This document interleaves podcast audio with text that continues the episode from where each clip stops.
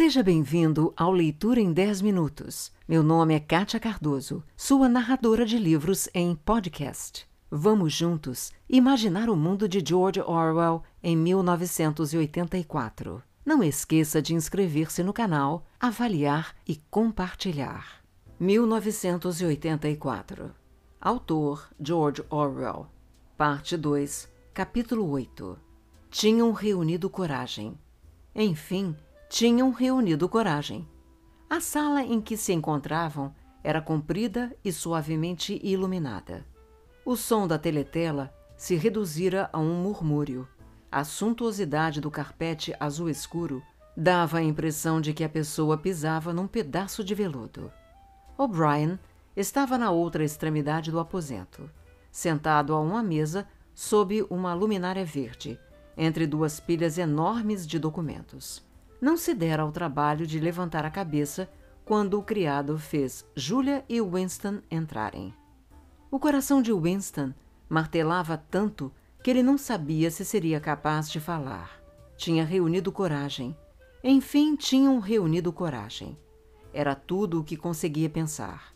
Fora uma temeridade ir até lá. E loucura completa terem chegado juntos, muito embora houvessem feito caminhos diferentes e tivessem se encontrado apenas diante da porta do apartamento de O'Brien.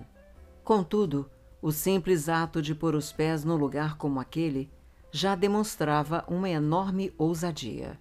Somente em ocasiões muito raras, a pessoa conhecia por dentro a residência dos membros do núcleo do partido, e até passar pelo bairro da cidade em que eles moravam era um acontecimento incomum. A atmosfera do imenso bloco de apartamentos, a opulência e a amplidão de tudo, os odores estranhos da comida e do tabaco de boa qualidade, os elevadores silenciosos, subindo e descendo a velocidades incríveis, os criados de paletó branco correndo de um lado para o outro, tudo era intimidador. Conquanto tivesse um bom pretexto para estar ali, a cada passo que dava, Winston era assolado pelo temor de que um guarda de uniforme escuro surgisse de repente e exigisse seus documentos e o mandasse embora dali. Porém, o criado de O'Brien não hesitara em abrir a porta para eles. Era um homenzinho moreno de paletó branco, com o rosto em forma de losango, completamente destituído de expressão. Um rosto que poderia muito bem pertencer a um chinês. Conduziu-os por um corredor acarpetado com papel de parede creme e lambris brancos, tudo extremamente limpo. Isso também era uma fonte de intimidação. O Winston não se lembrava de algum dia ter visto corredores cujas paredes não estivessem encardidas pelo contato de corpos humanos. O'Brien segurava uma tira de papel entre os dedos e parecia estudá-la concentradamente. O rosto de feições pesadas curvado para baixo de maneira a exibir o contorno do nariz, parecia a um só tempo amedrontador e perspicaz. Por cerca de vinte segundos, manteve-se imóvel. Depois, puxou o ditógrafo e ditou uma mensagem no jargão híbrido dos ministérios. Itens 1,5,7 todamente aprovados. Ponto Sugestão contida, item 6, duplo mais, ridícula, beirando, crime pensar, revogada, ponto, em prosseguir, construtivamente, ante obter, estimativas, mais, veras, custo, maquinário, ponto, fim, mensagem. O'Brien se ergueu com determinação da cadeira e andou na direção deles atravessando com passos silenciosos o piso acarpetado. A atmosfera oficial pareceu tornar-se menos marcada quando ele deixou de usar o vocabulário em nova fala. Porém, sua expressão estava mais severa do que de costume, como se a interrupção o aborrecesse. De repente, o pavor que Winston já sentia foi atingido por um fio de embaraço perfeitamente comum pareceu-lhe bem possível ter cometido um equívoco estúpido, pois que evidência tinha de que O'Brien estava de fato envolvido em algum tipo de conspiração política. Nenhuma. Além de uma rápida troca de olhares e um comentário ambíguo, fora isso, tudo se resumia às suas próprias fabulações secretas baseadas num sonho. Não podia nem mesmo recorrer ao pretexto de que viera pegar o dicionário emprestado, pois nesse caso seria impossível explicar a presença de Júlia. Ao passar pela teletela, O'Brien pareceu lembrar-se de alguma coisa. The National Marine Fisheries Service reminds you that effective 2400 hours local time. Estancou, virou para o lado e comprimiu um interruptor na parede. Ouviu-se um estalido seco. A voz emudecera.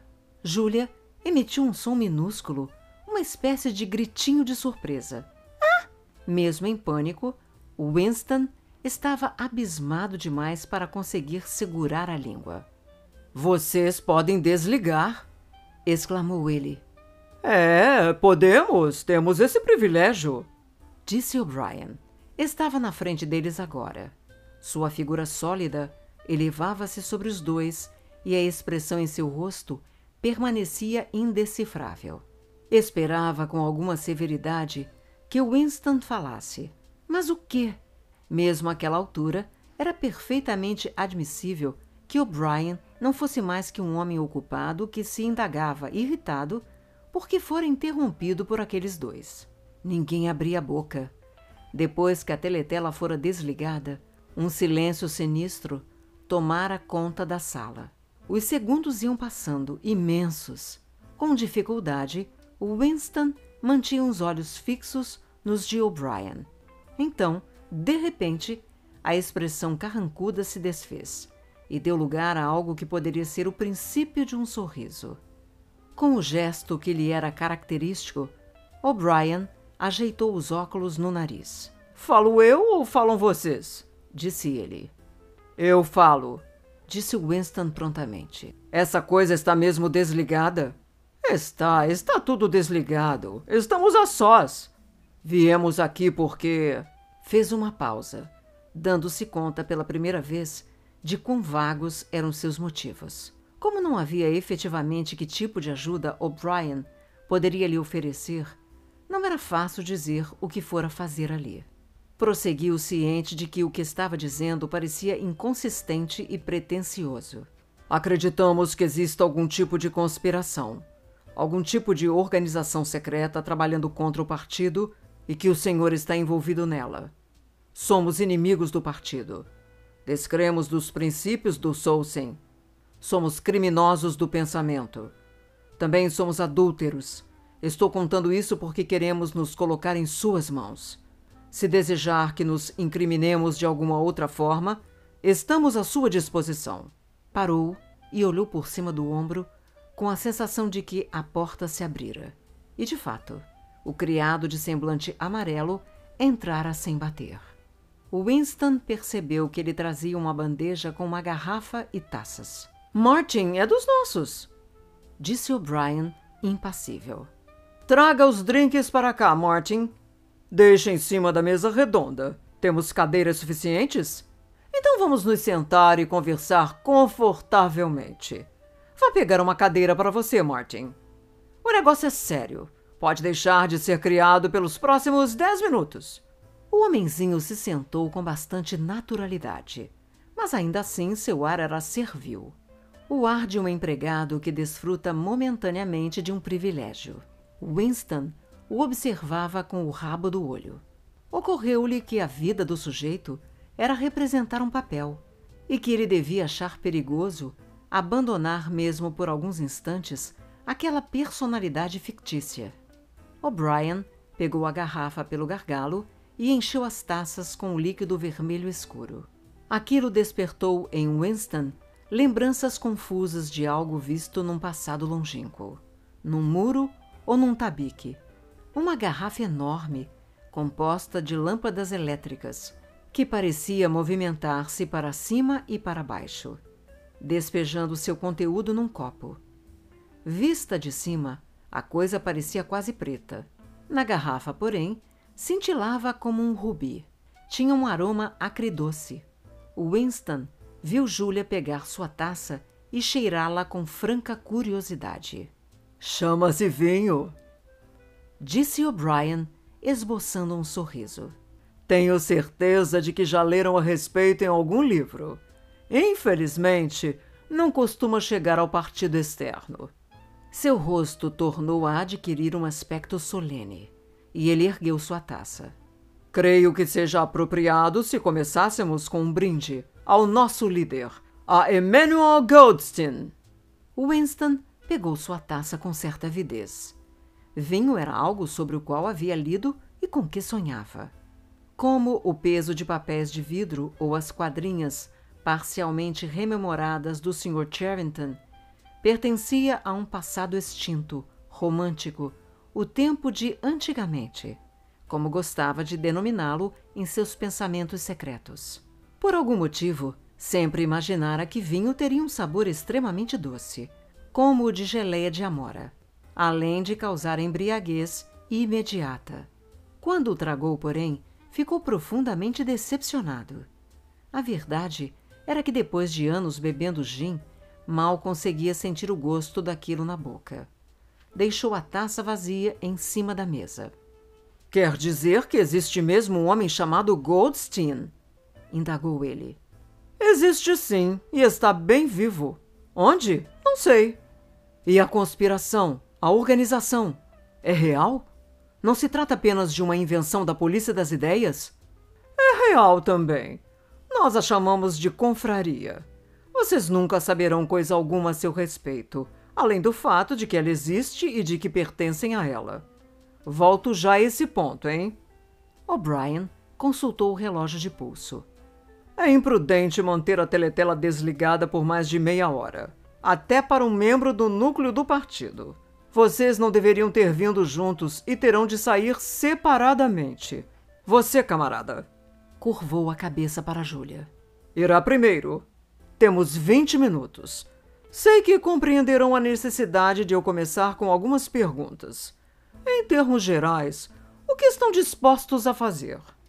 Tudo o que estiver a nosso alcance, disse Winston. O'Brien se virara um pouco na cadeira de modo a ficar de frente para Winston. Praticamente ignorava Julia, dando a impressão de considerar que Winston falava por ela. As pálpebras desceram sobre seus olhos. Começou a fazer as perguntas numa voz baixa, inexpressiva, como se aquilo fosse um procedimento rotineiro, uma espécie de catecismo cujas respostas soubesse na maioria de antemão. Dispõe-se a comprometer sua vida? Sim. Está preparado para cometer assassinatos? Sim. Concorda em cometer atos de sabotagem que podem causar a morte de centenas de inocentes? Sim. Trair seu país em benefício de potências estrangeiras? Sim. Enganar, falsificar, chantagear, corromper crianças, distribuir drogas que causam dependência, estimular a prostituição, disseminar doenças venéreas, fazer tudo o que possa causar a desmoralização e o enfraquecimento do poder do partido? Sim. Se, por exemplo, jogar ácido sulfúrico no rosto de uma criança for uma ação que, de alguma forma, atenda a nossos interesses, será capaz de executá-la? Sim. Dispõe-se a perder a identidade e passar o resto da vida trabalhando como garçom ou estivador? Sim. Está preparado para cometer suicídio se e quando lhe for ordenado fazer isso? Sim. Estão dispostos vocês dois a se separarem e nunca mais se verem? Não, interveio Júlia. Winston teve a impressão de que um longo tempo transcorreu antes que ele respondesse. Por um momento, pareceu-lhe inclusive ter perdido o poder da fala. Sua língua trabalhava em silêncio, formando as sílabas iniciais primeiro de uma palavra, depois de outra, vezes e vezes sem conta.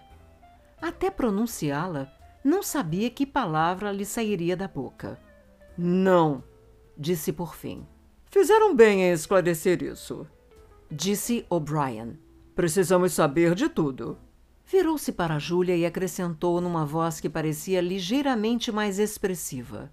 Compreende que, mesmo sobrevivendo, ele talvez se torne outra pessoa? Talvez sejamos obrigados a lhe dar uma nova identidade. Seu rosto, seus movimentos, o formato de suas mãos, a cor de seus cabelos e mesmo a voz dele talvez fiquem diferentes. E você também pode se tornar uma pessoa diferente. Nossos cirurgiões são capazes de transformar as pessoas deixando-as irreconhecíveis. Isso às vezes é necessário. Há casos em que chegamos mesmo a amputar um braço ou uma perna. Winston não pôde deixar de lançar mais um olhar de soslaio para o rosto mongol de Martin. Não conseguiu identificar nenhuma cicatriz. Julia ficara um pouco mais pálida, deixando à mostra suas sardas porém encarava o Brian com audácia. Murmurou algo que pareceu ser uma aquiescência. Muito bem, então estamos combinados. Sobre a mesa via-se uma caixa prateada de cigarros. Com um ar um tanto distraído, O'Brien a empurrou para todos, tirou um cigarro para si e em seguida se levantou, pondo-se a andar vagarosamente de um lado para o outro, como se em pé raciocinasse melhor. Eram cigarros de excelente qualidade, grossos e bem embalados, com um papel sedoso incomum. O'Brien tornou a consultar o relógio de pulso. É melhor você voltar para a Copa, Martin, disse ele. Vou ligar daqui a 15 minutos. Dê uma boa olhada no rosto desses camaradas antes de ir. Você os verá outra vez. Eu, talvez não. Exatamente como haviam feito à porta do apartamento, os olhos escuros do homenzinho se iluminaram e cravaram-se nos semblantes de Winston e Julia. Em sua atitude não havia um só traço de cordialidade. Estava memorizando a aparência dos dois, mas não sentia o menor interesse por eles, ou aparentava não sentir. Ocorreu a Winston que um rosto sintético talvez fosse incapaz de mudar de expressão. Sem abrir a boca nem fazer nenhum gesto de despedida, Martin se foi, fechando silenciosamente a porta atrás de si. O'Brien andava de lá para cá, uma mão no bolso do macacão preto, a outra segurando o cigarro. Devem entender que lutarão no escuro. Estarão sempre no escuro. Receberão ordens e as obedecerão sem saber por quê. Mais tarde lhes enviarei um livro que os instruirá sobre a verdadeira natureza da sociedade em que vivemos e a estratégia por meio da qual pretendemos destruí-la. Quando tiverem lido o livro, serão membros plenos da confraria. Mas quanto à relação entre os objetivos gerais pelos quais lutamos e as tarefas imediatas do momento, vocês nunca saberão coisa nenhuma. Garanto-lhes que a confraria existe. Mas não posso dizer se seus membros chegam a uma centena ou a dez milhões. Por conhecimento próprio, vocês jamais serão capazes de dizer se seus integrantes chegam até mesmo a uma dúzia. Terão três ou quatro contatos, que de vez em quando desaparecerão e serão renovados. Como este foi o primeiro contato de vocês, ele será preservado. As ordens que receberem terão vindo de mim se acharmos necessário nos comunicar com vocês, isso será feito através do Martin. Quando finalmente forem apanhados, vocês confessarão. Isso é inevitável. Porém, terão muito pouco que confessar além de suas próprias ações. Não poderão trair mais do que um punhado de pessoas sem importância. É provável que nem a mim vocês traiam. Talvez eu já esteja morto ou tenha me tornado outra pessoa, com outro rosto. O'Brien continuava caminhando de lá para cá sobre o tapete macio. Mesmo com aquele corpo avantajado, seus movimentos tinham uma elegância notável. Isso se evidenciava até na maneira como enfiava a mão no bolso ou manipulava um cigarro. Mais ainda que de força, O'Brien transmitia uma sensação de confiança e de compreensão com um toque de ironia. Por mais dedicado que fosse, não tinha nada da obstinação que caracteriza o fanático. Quando falava em assassinato, suicídio, doenças venéreas, membros amputados e rostos modificados, fazia-o com um leve ar de galhofa. Isso é inevitável. Sua voz parecia dizer: Isso é o que temos de fazer sem vacilar. Mas não é isso que faremos quando a vida voltar a valer a pena. Uma onda de admiração, quase de adoração, fluía de Winston para O'Brien. O Winston se esquecera momentaneamente da figura obscura de Goldstein. Diante dos ombros pujantes de O'Brien e daquele rosto de feições rudes, tão feio e todavia tão civilizado, era impossível acreditar que ele pudesse ser derrotado. Não havia estratagema que ele não enfrentasse, nenhum risco que não pudesse prever. Até Júlia parecia impressionada. Deixara seu cigarro apagar e escutava com atenção. O'Brien continuou. Já devem ter ouvido rumores sobre a existência da confraria. Sem dúvida, formaram sua própria imagem dela. Com toda a probabilidade, imagina um vasto submundo de conspiradores reunindo-se secretamente em porões, rabiscando mensagens em muros, reconhecendo uns aos outros por meio de códigos ou movimentos especiais da mão. Nada disso existe. Os membros da confraria não têm como identificar uns aos outros. E um membro jamais conhece mais que um reduzidíssimo número de outros membros.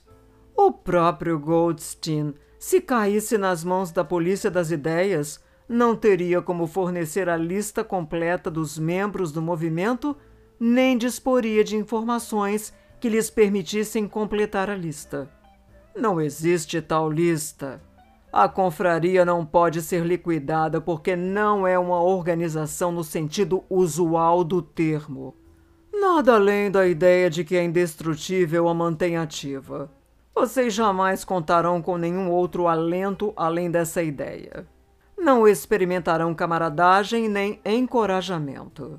Quando por fim forem apanhados, não receberão nenhuma ajuda.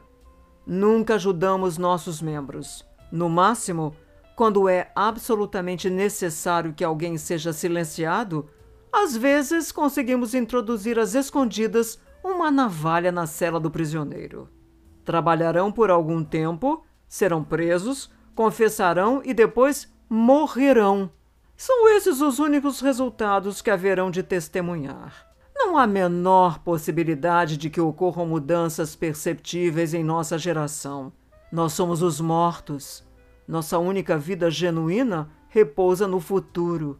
Participaremos dela na condição de pó e fragmentos ósseos. Não há, porém, como saber quanto tempo decorrerá até o advento desse futuro. Talvez mil anos, no momento, nada é possível, exceto ampliar pouco a pouco a área de sanidade. Não temos como agir coletivamente. Só podemos disseminar nosso conhecimento de indivíduo a indivíduo, geração após geração. Com a polícia das ideias não há outra saída. Interrompeu-se e consultou pela terceira vez o relógio de pulso. Está quase na hora de você partir, camarada, disse para Júlia. Espere. A garrafa ainda está pela metade. O'Brien encheu as taças e ergueu a sua pela base. A que brindaremos desta vez? Perguntou ainda com a mesma insinuação sutil de ironia. A desorganização da polícia das ideias? A morte do grande irmão? A humanidade? Ao futuro? Ao passado? Disse Winston. Ao passado é mais importante. Concordou gravemente O'Brien. Esvaziaram seus copos e em seguida Julia se levantou para sair. O'Brien tirou uma caixinha do alto de um armário e deu a ela uma pastilha lisa e branca, instruindo-a a, a colocá-la sobre a língua. Era importante, explicou, não sair cheirando a vinho. Os ascensoristas do edifício eram muito vigilantes. Tão logo a porta se fechou atrás dela, O'Brien pareceu ter se esquecido de sua existência. Recomeçou a andar de lá para cá, depois estancou. Temos de acertar alguns detalhes. Imagino que disponha de algum tipo de esconderijo. Winston mencionou o aposento sobre a loja do Sr. Charrington. Por ora, isso serve. Mais tarde encontraremos outra coisa para você. É importante trocar frequentemente de esconderijo. Também lhe mandarei um exemplar do livro. Winston notou que até O'Brien Parecia pronunciar a palavra como se ela estivesse em grifo. O livro de Goldstein. Claro, o mais rápido possível. Talvez leve alguns dias para eu conseguir um. Como deve imaginar, não existem muitos. A polícia das ideias sai atrás deles e os destrói quase tão depressa quanto somos capazes de imprimi-los. Não faz a menor diferença. O livro é indestrutível Ainda que perdêssemos o último exemplar, poderíamos reproduzi-lo praticamente palavra por palavra. Quando vai para o trabalho, você leva uma pasta? acrescentou ele. Geralmente sim. Como ela é? Preta, bem velha, com duas alças. Preta, duas alças, bem velha, ótimo. Um dia num futuro muito próximo. Não posso lhe dar uma data exata. Numa das mensagens que você recebe pela manhã no trabalho, haverá uma palavra com um erro de impressão e você terá de solicitar uma retransmissão. No dia seguinte, irá para o trabalho sem a sua pasta. Em algum momento durante o dia, quando estiver na rua, um homem tocará seu braço e dirá: Acho que o senhor deixou cair sua pasta. Na pasta que ele vai lhe dar, você encontrará um exemplar do livro de Goldstein. Deve devolvê-lo em 14 dias. Permaneceram um momento em silêncio. Daqui a pouco você deverá ir embora, mas ainda dispomos de alguns minutos, disse O'Brien. Provavelmente nos encontraremos de novo. Se de fato nos encontrarmos de novo. Winston levantou os olhos para fitá-lo. No lugar onde não há escuridão? perguntou hesitante. Sem demonstrar surpresa, O'Brien fez que sim com a cabeça. No lugar onde não há escuridão. Disse como se reconhecesse a alusão. E nesse ínterim, há alguma coisa que gostaria de me dizer antes de partir? Alguma mensagem, alguma pergunta? Winston refletiu. Não parecia ter mais nenhuma pergunta que quisesse fazer e não sentia a menor vontade de dizer generalidades presunçosas. Em vez de algo diretamente relacionado com O'Brien ou com a confraria, o que lhe veio à mente foi uma imagem em que se misturavam o quarto escuro onde sua mãe passara os últimos dias de sua vida, o cômodozinho sobre a loja do Sr. Charrington, o peso de papéis de vidro e a gravura de aço com sua moldura de pau rosa. Disse quase à toa. Por acaso já ouviu uma velha quadrinha que começa assim: sem casca nem semente, dizem os sinos da São Clemente? O'Brien tornou a fazer que sim com a cabeça. Com uma espécie de cortesia solene, completou a estrofe. Sem casca nem semente, dizem os sinos da São Clemente. Esses vinténs são para mim, cantam os sinos da São Martim. E o culpado, quem é afinal? Perguntam os sinos do tribunal. A culpa é da Judite respondem os sinos de Shoreditch. Você sabia o último verso? exclamou Winston. É verdade. Eu sabia o último verso. E agora, infelizmente, está na hora de você ir. Mas espere. É melhor pôr uma dessas pastilhas na boca. Quando Winston se levantou, O'Brien estendeu-lhe a mão. Com um aperto vigoroso, esmagou os ossos da palma de Winston. A porta Winston olhou para trás, porém O'Brien aparentemente já estava prestes a tirá-lo da cabeça. Aguardava com a mão no interruptor que controlava a teletela. Atrás de O'Brien, Winston viu a escrivaninha com sua luminária verde, o ditógrafo e os cestos de arame abarrotados de documentos. Aquela ocorrência estava encerrada. Dentro de 30 segundos, pensou, O'Brien retomaria o importante trabalho que, antes de ser interrompido, realizava em favor do partido. Obrigada pelo seu tempo e por ter ficado comigo até agora. Se você gostou, inscreva-se no canal, avalie e compartilhe, pois isto incentiva o meu trabalho.